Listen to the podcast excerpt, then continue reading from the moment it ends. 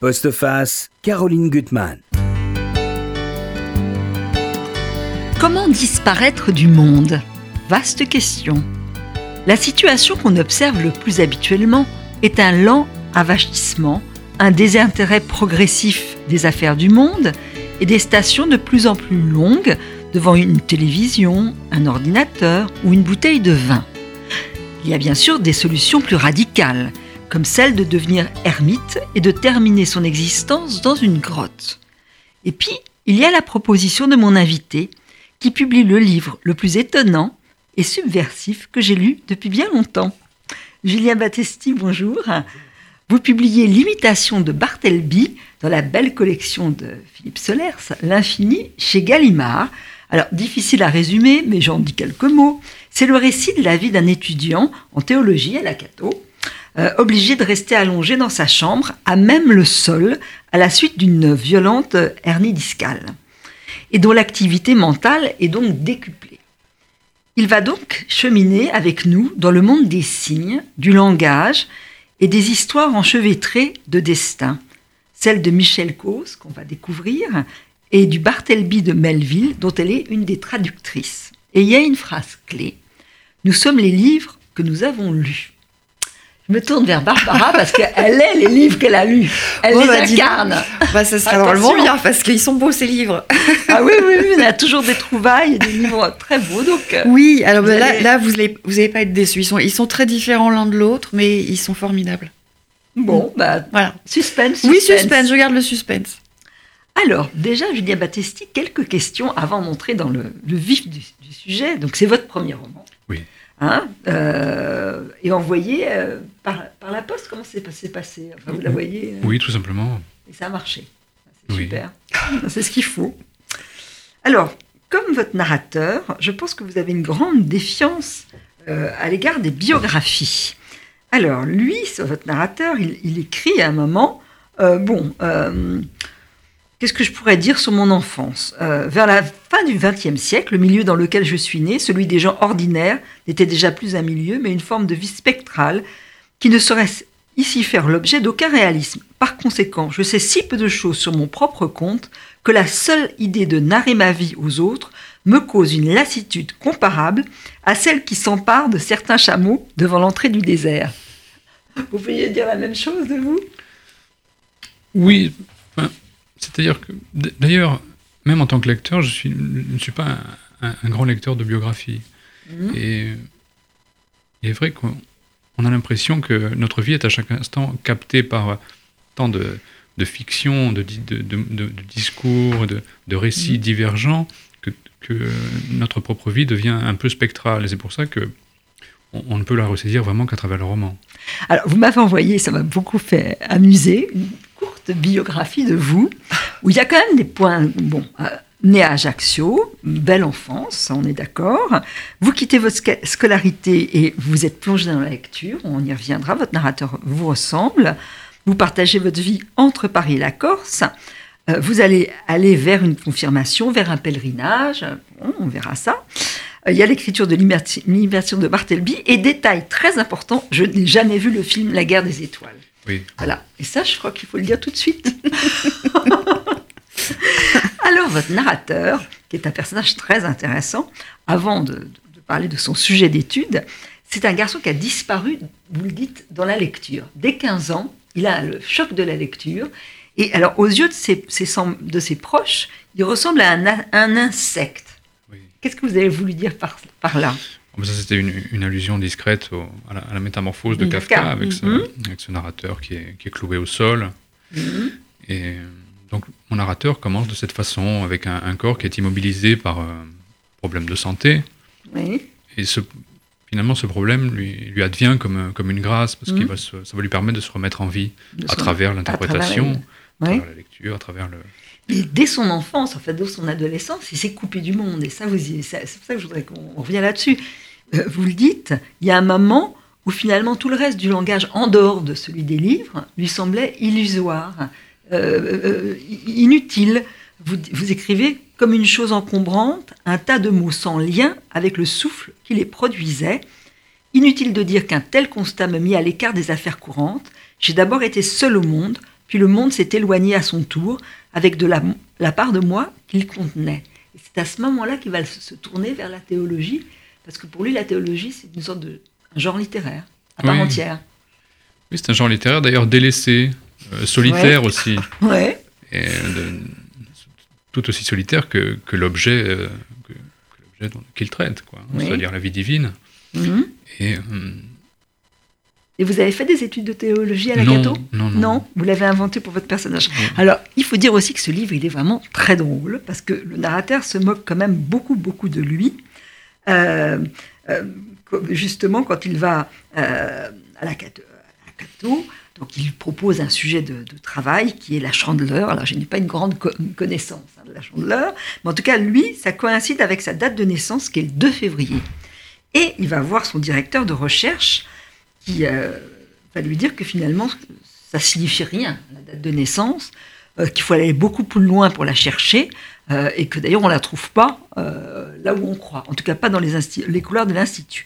Et lui dit très méchamment, ah, à ça, avait-il ajouté, je l'aurais probablement su si par hasard je n'avais pas été un de ces petits malins qui considéraient la théologie comme un simple jeu intellectuel, n'engageant à rien, et surtout pas un quelconque sacrifice à ce Dieu dont je croyais pouvoir m'approcher au seul moyen de ma cervelle froide et gavée d'idées, un petit esthète qui, par goût puéril du contre-pied dans une époque athée, s'était un beau jour piqué de patristique et de scolastique et s'était lancé, au sortir des classes préparatoires, dans les études religieuses, se gargarisant maintenant de termes rares tels que Targum, Kénose ou mystagogie, pour épater ses amis qui, eux, moins snobs ou moins suicidaires, s'en étaient sans doute tenus plus classiquement à des études de philosophie. Méchant professeur quand même. hein. Alors il est-ce qu'il est comme ça, votre Est-ce qu'il croit vraiment votre narrateur Je ne sais pas. Bah, disons que ce professeur, en tout cas, paradoxalement, fait une, une mise en, en accusation du savoir, euh, une ambivalence euh, Ouais. dans, le, dans le savoir lui-même, qui est une, une autre manière d'utiliser le, le langage de la vie courante pour s'y- perdre, pour s'y diluer. Mhm. Mais c'est- cette intuition que le, que le langage courant, euh, de toute façon, tape toujours à côté, rend même euh, ma propre position ici un peu inconséquente. C'est-à-dire que on fait, on fait, on publie un livre et donc on, on essaye de le faire savoir, de le faire connaître. Donc on, on sollicite euh, Oui, moi Les- je lis les- des les- extraits de votre texte. des émissions de radio. Ça, je vous remercie. Ben voilà, c'est ça. Donc Mais- je parle à travers votre texte. Le, le- le- le fait même, de, pour moi, de, de parler du livre, d'ailleurs, je pense que c'est le cas de, pour tous les écrivains, c'est toujours une manière de presque de le falsifier. Mais on ne peut faire que ça pour en parler. Non, parce que vous allez parler de choses très précises dans le Ah oui. livre. Alors, moi, ce qui m'a beaucoup plu dans ce livre, c'est tout le jeu des signes et des hasards qu'on pourrait dire objectifs. Donc, le narrateur, avant euh, d'avoir son accident, quand même, enfin, il va avoir une rupture des os. C'est terrible, d'ailleurs.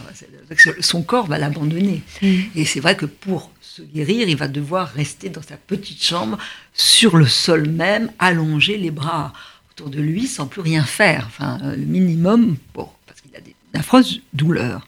Et donc, euh, l'école euh, catholique, elle est rue d'Assas, et il passe très souvent au 62 rue d'Assas, où il y a cet hôtel Orphila qui n'existe plus. Ça, j'aimerais que vous nous en parliez un petit peu, parce que dans ce lieu-là, il y a beaucoup de coïncidences.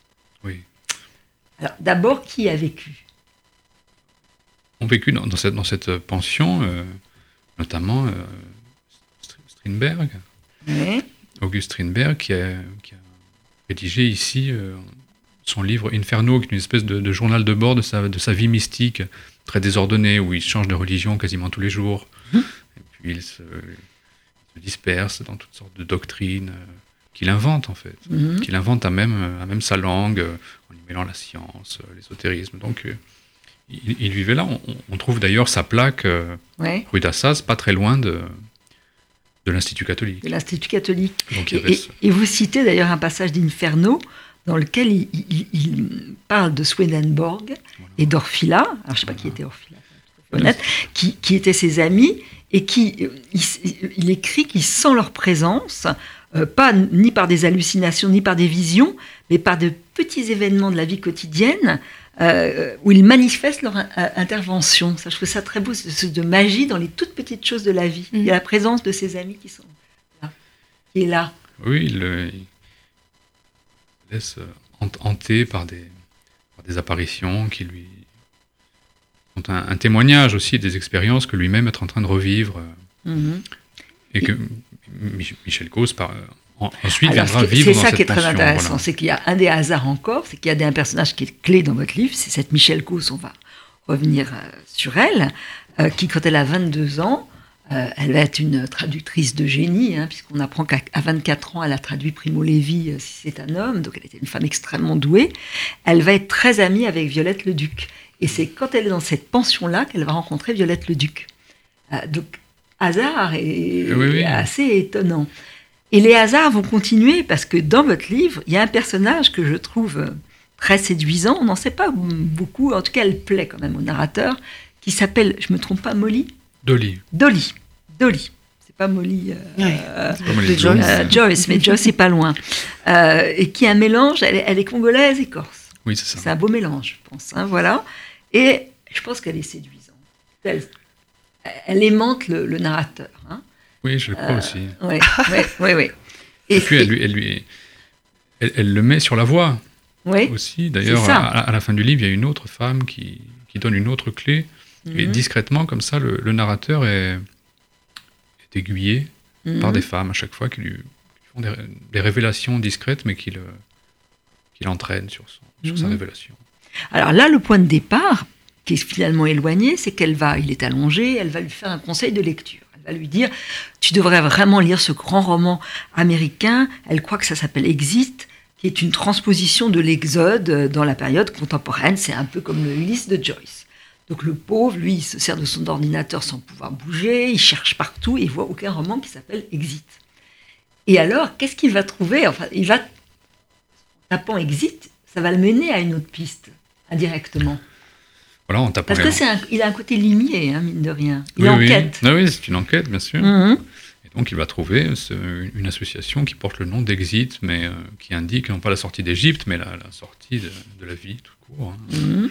à travers le, ce qu'on appelle le suicide assisté. C'est une entreprise, de, une organisation, une association qui est en Suisse mhm. euh, de suicide assisté.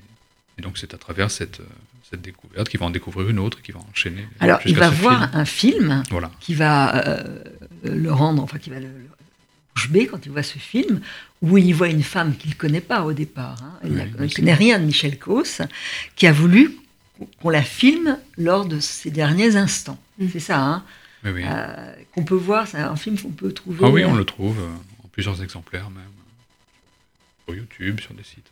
Voilà. Donc elle a voulu être filmée avec ses amis, avec ses proches. Et on y reviendra, mais c'est quelque chose de très fort pour elle, puisqu'elle elle va se suicider le jour de sa naissance. Mm.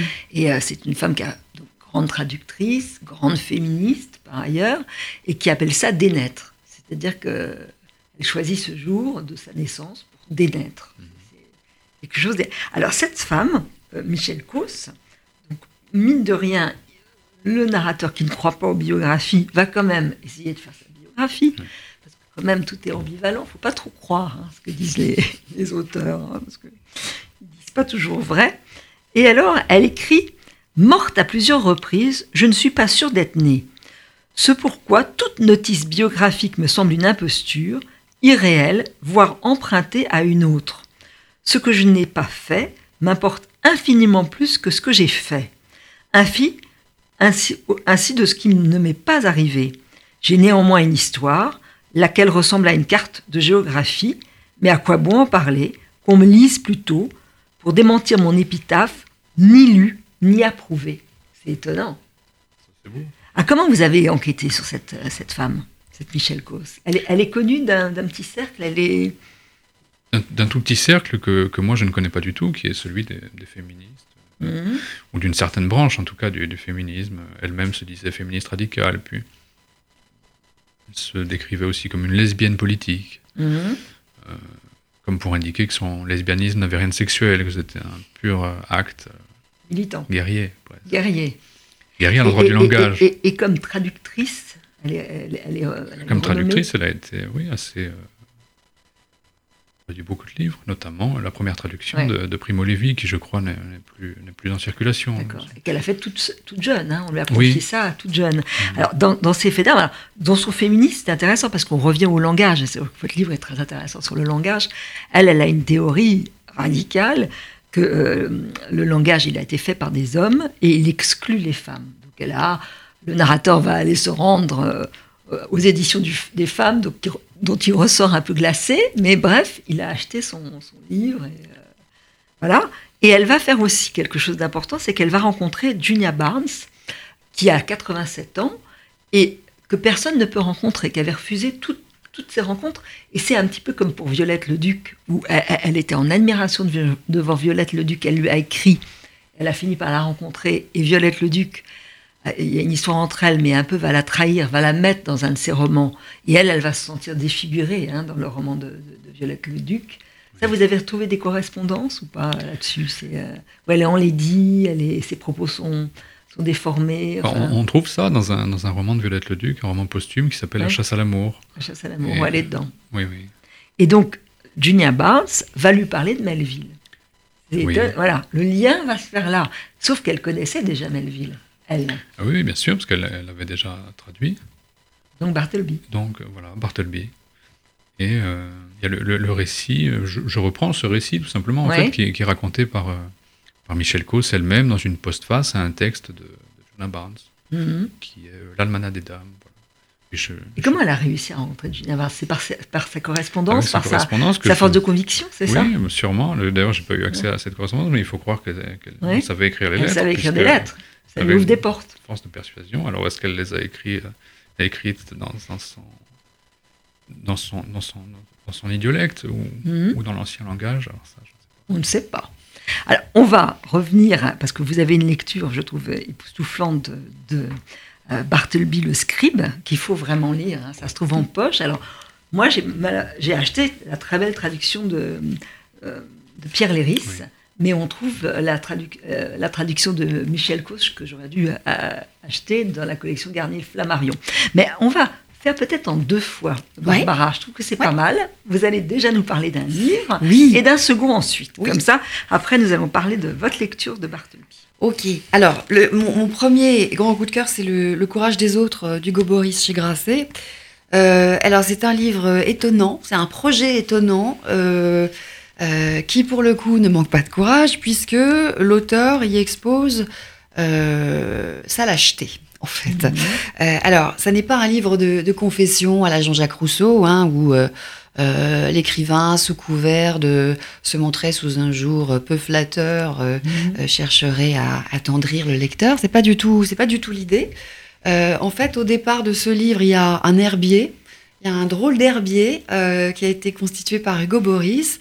En fait, au lieu de, de, ramasser des, des, fleurs et des plantes, il a collecté euh, des, des, des, instants, des moments, des, phrases, des, phrases lues, entendues euh, dans le métro au fil de mmh. ses pérégrinations quotidiennes dans, dans, le métro. et en fait, c'est en, en, relisant, enfin, en consultant cet herbier, mhm. que tout d'un coup, la lumière est apparue et euh, il y a une prise de, conscience qui s'est opérée. Donc, euh, il, raconte tous ces instantanés, toutes ces vignettes, dessine un portrait de moi difficile à accepter, euh, celui d'un jeune homme attentif, mais veule. Le regard dans le choix de ses arrêts mhm. révèle en creux une personnalité, la mienne, celle d'un lâche, d'un spectateur qui n'intervient presque jamais chaque fois qu'il le devrait. À relire les notes de ces trajets minuscules, ces micro-fictions involontaires, je vois tourner le carrousel de mes trouilles. Alors, pas mal. Ouais, bah ouais. Euh, dans le carrousel de ces trouilles, bah, il y, a beaucoup de moments, il y a beaucoup d'instants. Euh, il y a par exemple ce, voyage dans le RER B euh, que l'auteur quotidien. Le, oui, euh, le sien aussi, enfin par, par, période. Euh, ce voyage qu'il fait le lendemain euh, de l'obtention de sa ceinture noire et où devant intervenir, enfin où il aurait dû normalement intervenir, il préfère en fait tirer le signal d'alarme. Hmm. Donc voilà, il y a plein d'exemples de, de moments comme ça dans, ce carrousel de citrouilles. Mais en fait, euh, encore une fois, l'idée, ce n'est pas de euh, tracer en creux un autoportrait de mhm. l'auteur en lâche. Hein. le, en fait, ce qu'il veut d'abord avant tout, c'est, alors comme il le dit, c'est rendre hommage à tous ceux que j'ai vus avoir devant moi, le cran qui me manquait. La communauté humaine qui se rassemble pour cette épopée quotidienne donne à voir le meilleur et le pire d'elle-même, et dans ce pire, il suffit du courage d'une seule personne pour la racheter. en vérité, euh, il y, a bien plus d'une personne dans ce livre mhm. euh, pour racheter euh, l'humanité. Il y a tellement de beaux exemples de courage euh, des moments, des moments vibrants, des moments euh, très émouvants. Alors je j'en ai choisi juste un seul. Hein. Euh, on est dans le métro, dans une rame qui est absolument bondée, et comme c'est souvent le cas. dans ces cas-là, il y a toujours une personne qui refuse de se lever, hein, qui refuse d'abandonner son strapontin, et qui, alors souvent aussi, du coup, a besoin de manifester. Et donc là, en l'occurrence, c'est une dame qui refuse de, de, se lever, qui a chaud, qui se plaint en plus de la chaleur. Et donc, elle dit Prenez ma place, venez vous asseoir, vous verrez s'il fait moins chaud. Euh, c'est plus fort qu'elle, elle a besoin de s'agiter. En face, la vieille femme sourit faiblement depuis tout à l'heure. Apercevant ma voisine se tourne vers elle tout, tout à trac, en désignant son chemisier à manches longues. Et vous, comment vous faites? Vous n'avez pas chaud La vieille tressaille légèrement, comme si elle espérait et redoutait cette sollicitation. Son visage prend une expression de douceur navrée. Elle déboutonne son poignet et retrousse sa manche pour faire apparaître un numéro de matricule bleu pâle tatoué sur son avant-bras. Silence horrifié dans le carré. J'ai passé 18 heures dans un wagon à bestiaux, sans air, sans eau, avec un bébé de 6 mois, alors aujourd'hui je n'ai plus chaud. Elle nous attendait au tournant depuis tout à l'heure. Nous restons stupides. Ma voisine de droite ne sait plus où se mettre. Un sourire de bonté désolé éclaire le visage de la vieille dame, qui la rassure aussitôt. Mais c'est pas grave, c'est pas grave. Elle passe le reste du trajet à consoler les passagers autour d'elle comme un grand malade à l'hôpital qui s'efforcerait de remonter le moral de ses visiteurs. Mais c'est pas grave, vous pouviez pas savoir. Il y a des mmh. moments qui sont, qui sont, qui sont, euh, qui sont très, très émouvants. Il y a des moments beaucoup plus drôles hein, aussi, des moments. Euh, mais au final, on ressort de cette lecture avec. Euh, on, ressort de cette lecture ragaillardie, en fait. On ressort euh, en mhm. paix avec l'humanité. Euh, bah, finalement, en fait. Il y a vraiment un don d'observation. Euh, il, a, il y a un don d'observation, mais vous n'imaginez pas, en fait. je, pourrais vous en lire plein. Ils sont magnifiques, mhm. tous différents. mais en fait, voilà, la lâcheté du Gobori, c'est la nôtre. Hein. voilà, on a tous le. mais en fait, ce que ce que, ce que, ce que Hugo Boris dit juste au début, en fait, il y a un intérêt à observer, à, être le, spectateur de, cette, de, ce courage, en fait. Mhm. Il dit au tout début du livre, j'aimerais croire que le courage physique, quand il est fragile, reste toujours en germe dans celui des autres. Donc, être le spectateur de ce courage, mhm. euh, le, c'est une manière aussi de, devenir courageux. Hein, et c'est ce qui se passe pour Hugo Boris, puisqu'il n'est pas le même homme au début et à la fin du livre. Euh, et donc, si c'est arrivé à Hugo Boris, ça peut nous arriver à nous. Mais euh, la, chose ultime qui nous apprend, c'est que voilà. Euh, donc, on peut devenir courageux en, observant le courage des autres, mhm. mais le courage, ça n'est pas, ça n'est pas bonder le muscle, hein, c'est pas ça. Mhm. Le courage, c'est en fait se faire suffisamment confiance mhm. pour faire confiance à l'autre.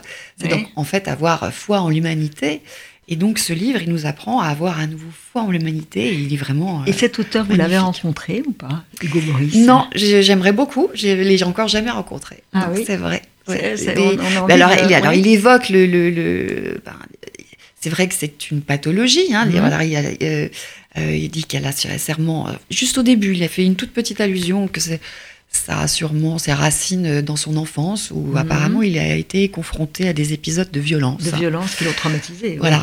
Et que voilà, il a entrepris un, entrepris un travail là-dessus. Mais encore une fois, il n'est pas question de lui dans ce livre. c'est très intéressant, c'est une très bonne idée finalement mm. d'avoir. Mais en, plus avec une écriture qui, qui, est, qui, est, qui est très fine et qui est puisé là-dedans. Ouais. Vous lisez beaucoup vos contemporains ou vous vous ressourcez au classique?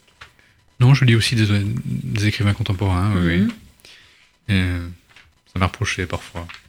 Mais j'ai moi-même, j'ai moi-même dû rassembler euh, tout mon courage finalement pour venir euh, parler ici. Donc maintenant, je, vais m'inspirer du vôtre. Qui, voilà. Ah Alors, on va, continuer. On, va revenir maintenant vers le point, le point clé de votre livre. Je rappelle d'ailleurs le titre de votre livre, L'imitation de Barthelby, Julien Battesti, chez Gallimard, collection l'infini. Donc, de fil en aiguille, euh, il va trouver le lien entre Exit, Michel Causse, traductrice de cette nouvelle d'Herman Melville qui est formidable, Bartleby le, scribe, euh, qui est au fond, le, avec ce personnage de scribe, qui est aussi mystérieux en effet que la, baleine de, Melville. Hein. C'est un espèce de mystère insondable. Euh. Et là, vous faites une analyse du, livre que je trouve absolument formidable, euh, parce qu'on a dit beaucoup de choses. Hein. On a dit de Bartleby, qui, dit toujours la même phrase. Enfin, D'ailleurs, vous dites qu'elle, elle l'a traduit de, de, de, de, façon différente. I would prefer not to. Euh, il y a eu deux, éditions. Donc, il y a eu une, mhm. édition remaniée. Alors, euh, la, première, c'était, elle avait traduit d'abord par Je préfère et non rien faire, mais c'était un peu. Mhm. Et ensuite, elle a traduit par euh, J'aimerais mieux pas, je crois. J'aimerais mieux pas. Donc, c'est un scribe avec un narrateur qui est un homme d'un certain âge et qui est très bienveillant. Il faut quand même le dire. il est pour il est pour que les gens s'épanouissent chez lui, et il va accepter énormément de choses. Euh, mais l'idée, c'est que le scribe refuse de recopier les, originaux, il refuse tout, euh, d'aller donner un message, enfin de, bouger de la pièce, et il ne veut pas quitter ce bureau. Ce bureau est son lieu de vie.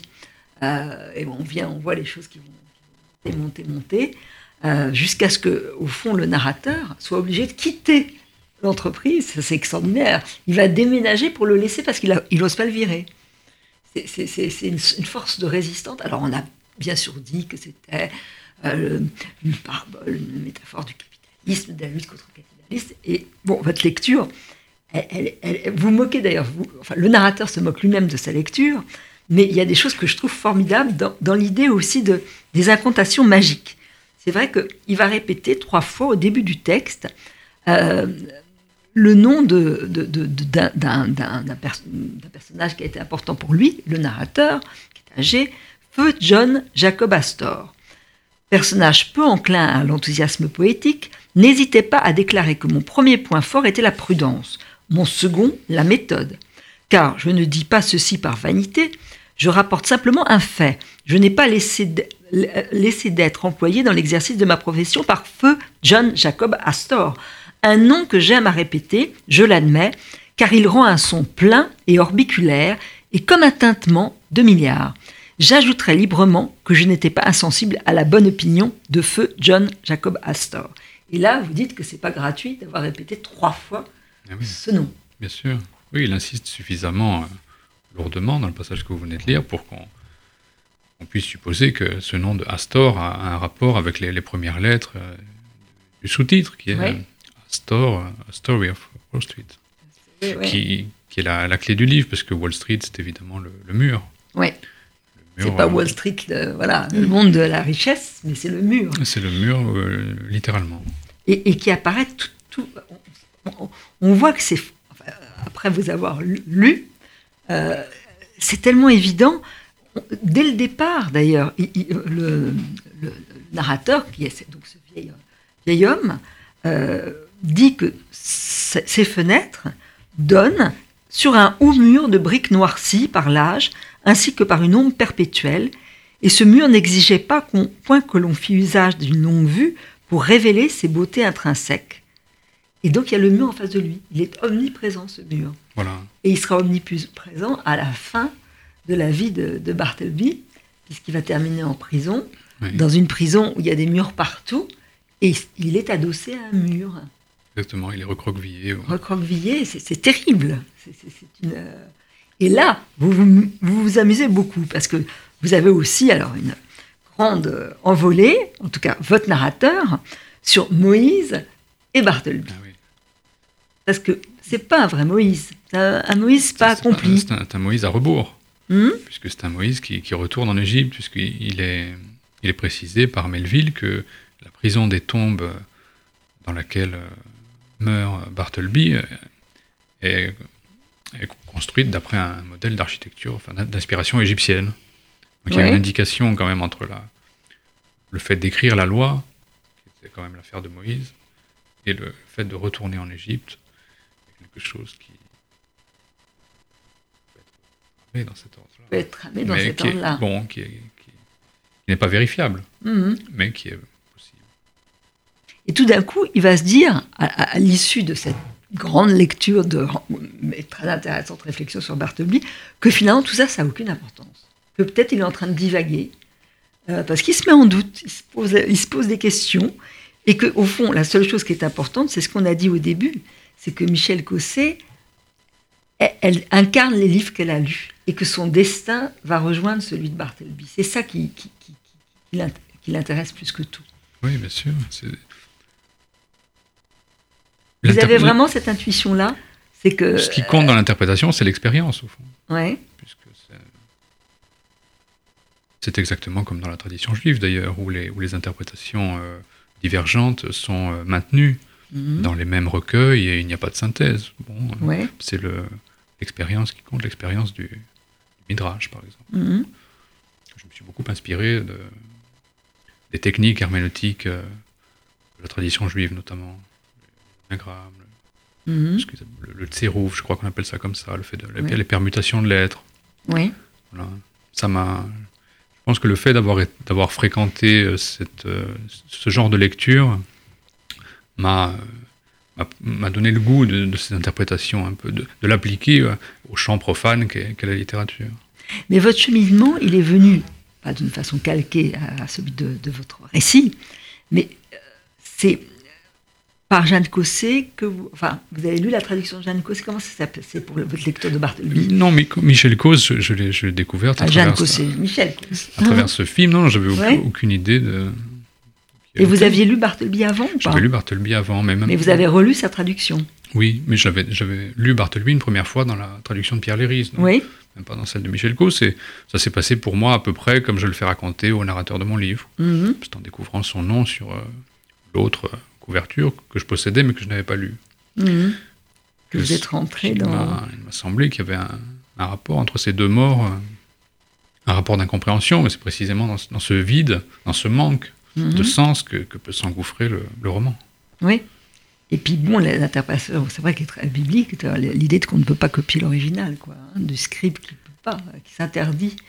Ça. Oui, l'idée qu'il n'y a plus d'original. Il n'y a plus d'original à copier. Donc il y a un dessèchement. Euh, oui, comme lui, à la fin, euh, il y a cette formule biblique qu'on emploie d'ailleurs quand on le retrouve mort. Euh, un extrait du, livre de Job. Oui, oui, oui. Qui figure dans le, dans le texte de Melville. Oui, tout à hein, fait. il dort avec les rois et les conseillers pour dire qu'il est mm. mort, tout simplement. Oui, pour dire qu'il est mort. Euh, c'est très étonnant, tout, mm. tout ce qui est l'inceste, tout ce qui est caché dans ce texte. Alors, ce voyage à Zurich, vous l'avez fait Oui. C'est une très belle, très belle euh, aventure parce qu'on vous suit. Décider d'aller à Zurich voir où Michel Cos est morte. Oui, bien sûr. Et comment vous avez procédé? Vous avez appelé l'association? Comment vous avez fait? Non, non, je n'ai appelé personne, mais je, je, me suis promené tout simplement. Et j'ai. J'ai fait une, description de ce, de ce lieu qui en, fait, qui, en fait, dans le livre, est le, est le lieu du retournement parce que mhm. c'est le lieu de, de, la mort de Michel Cause dans cette, dans cette association, et c'est aussi le lieu où est enterré James Joyce, mhm. euh, catholique errant, comme il se décrivait lui-même, qui est né le même jour que le narrateur. C'est à la fin sur sa mhm. tombe. Donc c'est le, il y a la dénaissance, mais à la fin il y a quand même une naissance symbolique plus. Et à côté de, à quelques pas de sa tombe, il y a une autre tombe. Oui c'est vrai ça? Oui, oui, c'est vrai tout ça. D'un dénommé Odysseus. Mhm. Et personne n'a remarqué euh, je, sans doute, mais enfin, je, ne l'ai lu nulle part en tout cas. Oui. Mais il y a un, jeune homme qui est mort à 32 ans, qui s'appelle Odysseus, mhm. et qui est enterré euh, à, quelques pas de la tombe de James Joyce. Mhm. Donc c'est un effet de, hasard objectif, comme disait André Breton, que j'ai noté euh, en passant. Et qu'est-ce que vous a inspiré ce lieu, ce lieu où on, peut se donner la mort si, si on, ou la vie, parce que la vie ne vous, ne vous correspond plus. Vous avez parlé avec des gens de l'association ou pas? Non, non, je n'ai rencontré personne. Mais précisément, c'était c'était moins la, question de. Je sais que vous d'ailleurs vous ne, enfin d'une certaine façon vous donnez aucun sentiment. Oui voilà. Ce, vous dites simplement que vous aimeriez mourir si ça vous permettait de revivre en, en écrivain euh, foisonnant d'imagination, c'est ça? Oui, le ah. narrateur dit à un moment que c'est vraiment la seule chose qui pourrait le pousser au suicide éventuellement, mais il n'a mhm. pas, pas particulièrement de, mhm. pas de désir dans ce sens-là. Mais c'était surtout parler de ce suicide et de ce lieu comme forme, parce que c'est un film qui est décrit. Mhm. Donc le, suicide est vraiment. Donc on voit tout dans le film. Une infirmière qui s'appelle Erika, qui s'approche, les amis, la musique qui va être jouée, à la fois la laideur de certains tableaux, mais en même temps euh, le visage complètement euh, apaisé de Michel Causse, euh, et quand même de la, oui, de la gentillesse de cette femme qui va lui donner son, son, son, breuvage qu'elle souhaite, qu'elle veut prendre avec les gens qui sont chers, qui lui sont chers. oui, une euh, atmosphère. et c'est vrai que c'est très étrange parce qu'à un moment, on se dit voilà, à un moment, il va prendre parti ou pas sur ça. Et c'est pas le lieu du, de la littérature dans ce, dans ce cas-là. En tout cas, pour, pour vous. Non, voilà, parce que s'il si n'y avait pas eu ce film, ce serait resté précisément un suicide. Et donc, euh, bon, ça, ne concernait que la personne. Bah, ça aurait été quand même un suicide volontaire. ça aurait été un suicide volontaire. Mais là, le fait de le filmer, ça lui donne une forme. Et donc, ça le fait apparaître à l'intérieur du monde. C'est une proposition aussi. Une proposition. Et pourquoi elle a voulu euh, le, filmer Pour que ça soit quelque chose qui reste d'elle et qui puisse donner un exemple quand même? Oui, il y avait sans doute cet aspect militant en faveur de. mais mais ça va même au-delà de, de, du militantisme pour euh, ce qu'on appelle aujourd'hui le droit de mourir pour la, mm. dans la dignité éventuellement.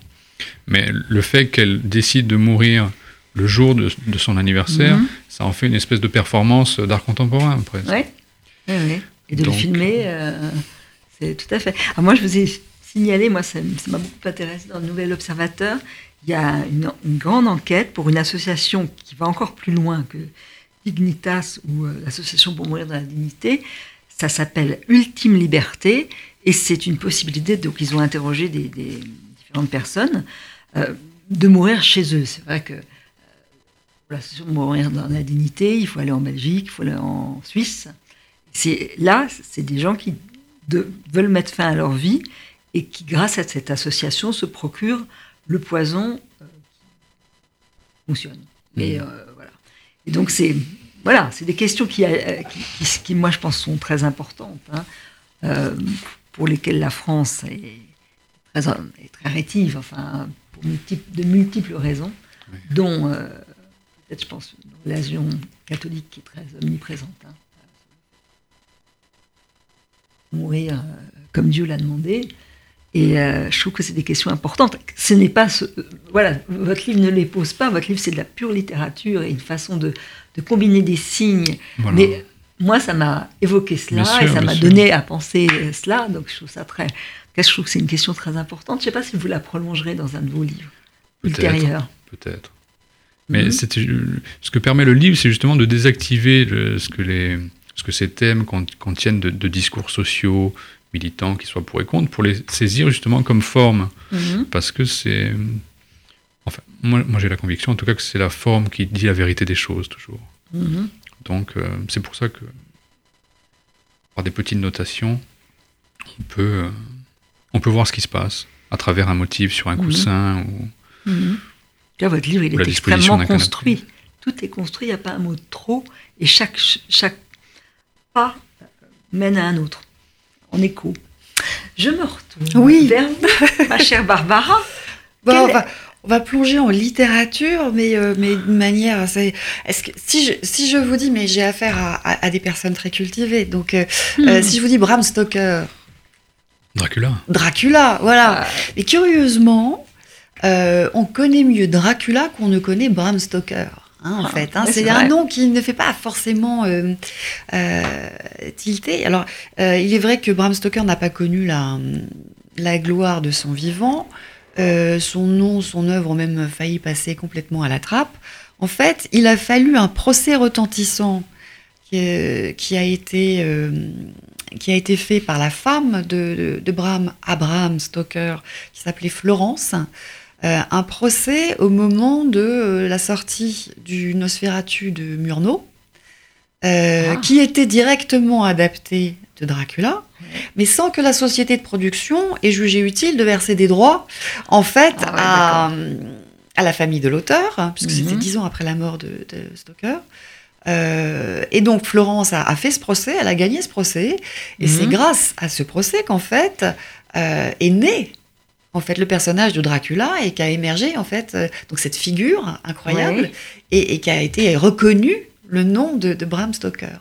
Ça c'est étonnant. ils, n'avaient absolument pas euh, ah, cité les sources. Pas du tout, pas du tout, du tout. Et en fait le, fait, le fait est que Bram Stoker s'est fait piller toute sa vie durant euh, il est mort quand exactement il, est mort euh, dans, je dirais, attends, alors, à vérifier, hein, euh, dans les années 1912, quelque chose comme ça, à vérifier, hein, mmh. c'est à peu près.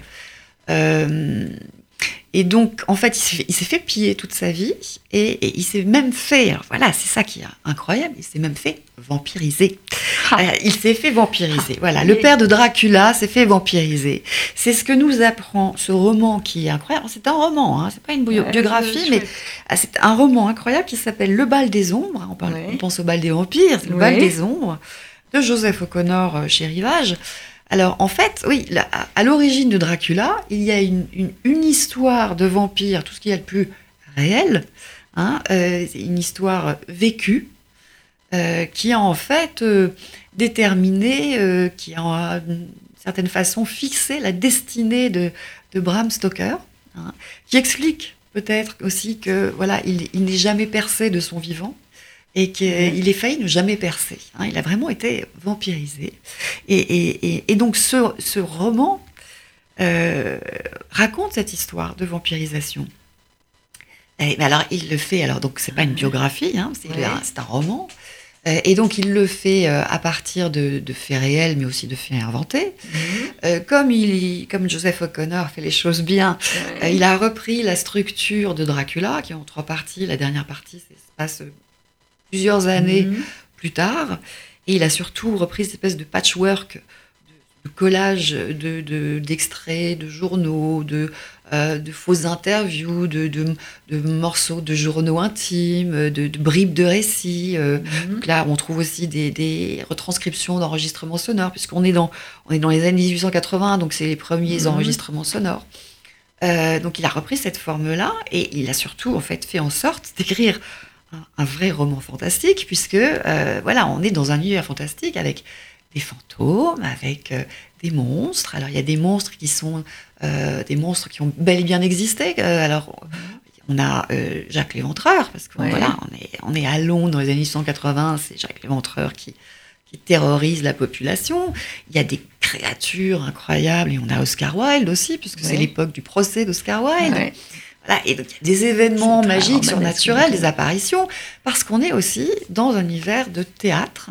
Hein. Euh, mhm. donc il y a beaucoup de magie et toutes les nouvelles machines théâtrales. Hein. Mhm. Il y a des fantômes qui hantent le théâtre hein, aussi. Euh, parce qu'en fait, euh, Bram Stoker était critique de théâtre et donc il gagnait sa vie en étant critique de théâtre. il écrivait des nouvelles à côté.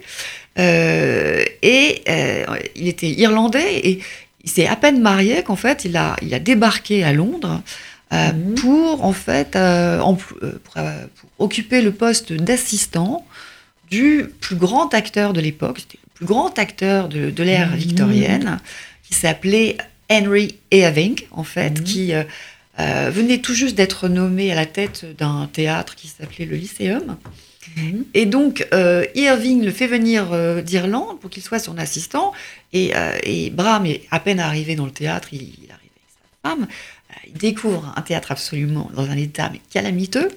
Et, et Irving, lui, le somme en fait de décider tout de suite s'il accepte une offre euh, qui ne peut pas attendre, savoir en fait, au lieu d'être son assistant, il demande d'être l'administrateur de ce théâtre croulant.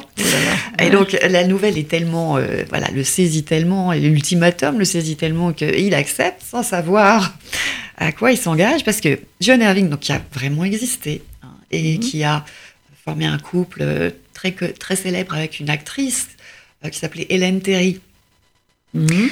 qui était une femme magnifique, qui était la femme la plus, la mieux payée d'Angleterre à l'époque. Hein. c'était pour une femme être actrice, c'était déjà quelque chose, mais en plus s'imposer en tant qu'actrice et, et, épuiser la richesse, c'était vraiment beaucoup. Donc ils formaient un couple vraiment adulé. Euh, Ils ont euh, vraiment demandé à. Ah, c'est réel, c'est réel, c'est réel. Hein, mhm. euh, Henry Irving a bien existé. Il a été donc, il a été le premier acteur à être anobli en Angleterre, le mhm, premier acteur à, à, être fait chevalier par la reine, par la reine Victoria, hein, parce qu'on est dans une époque victorienne. Hein, donc, ouais. et, et, donc, en fait, ce, ce type était flamboyant. Hein, cet acteur, c'était flamboyant, il était adulé, mhm. euh, il était, enfin, il faisait ce qu'il voulait de qui il voulait. Et, euh, en fait, c'est un véritable monstre. Euh, c'est un véritable vampire. faites attention, c'est compliqué.